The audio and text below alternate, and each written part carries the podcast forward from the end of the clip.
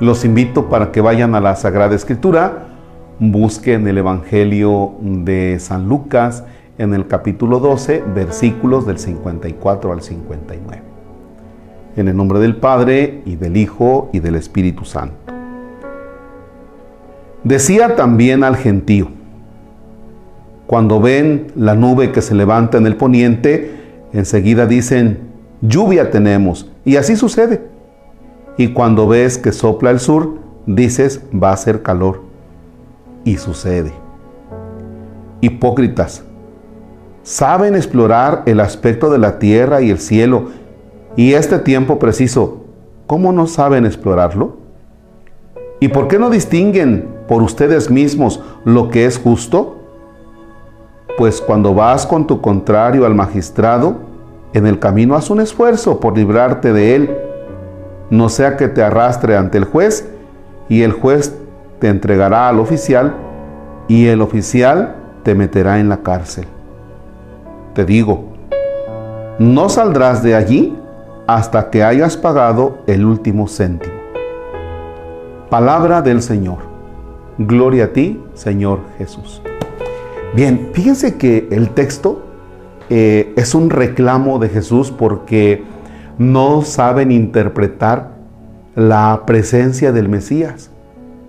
Y por eso les reclama, les dice, hipócritas, o sea, bien que saben interpretar que, que viene la lluvia, que viene el sol, dice, pero, oiga, pues lo que están viendo pues es la presencia del Mesías. ¿Cómo es que no lo saben interpretar?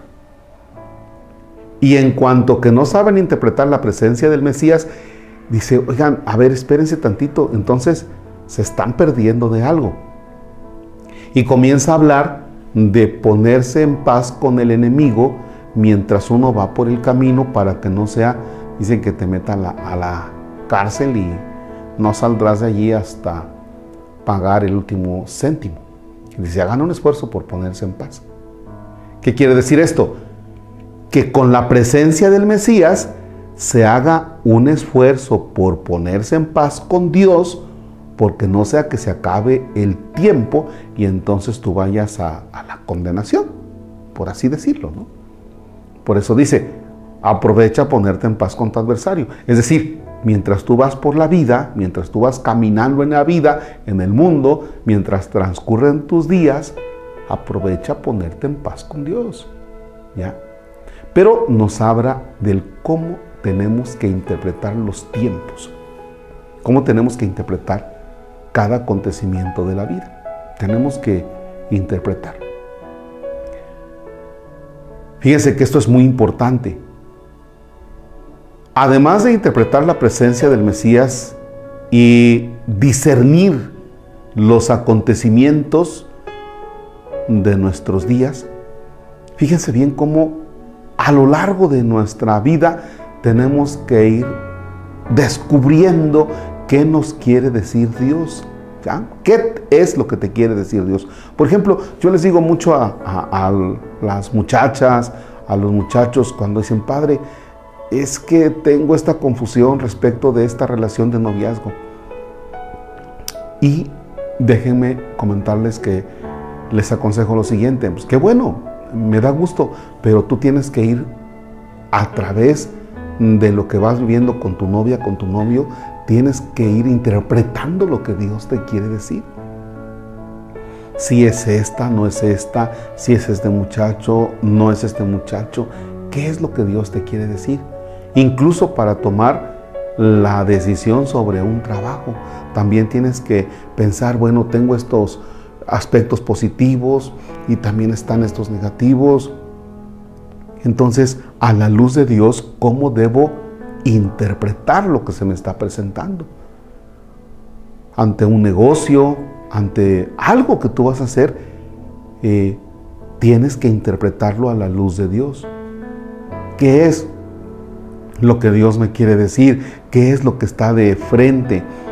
Y entonces en esto no se convierte en decisiones que tú debas tomar de manera personal, nada más tú. No, mete a Dios. ¿Qué es lo que Dios me quiere decir a través de estos acontecimientos? ¿Sabemos interpretar cuando va a llover? Sí. ¿Sabemos interpretar cuando va a hacer calor? Sí. Bueno, hay que saber interpretar cómo Dios está presente en tu vida. tienes que saber interpretar también y reconciliarte con Dios mientras vas en el mundo, pero también, también tienes que saber interpretar los diferentes acontecimientos de la vida para tomar buenas decisiones, para que seas una persona que se experimente realizada y desde luego que esas decisiones sean iluminadas por Dios. Padre nuestro que estás en el cielo, santificado sea tu nombre, venga a nosotros tu reino, hágase tu voluntad en la tierra como en el cielo. Danos hoy nuestro pan de cada día, perdona nuestras ofensas como también nosotros perdonamos a los que nos ofenden. No nos dejes caer en tentación y líbranos del mal. El Señor esté con ustedes. La bendición de Dios Todopoderoso, Padre, Hijo y Espíritu Santo desciende y permanezca para siempre. Amén. Un bonito viernes.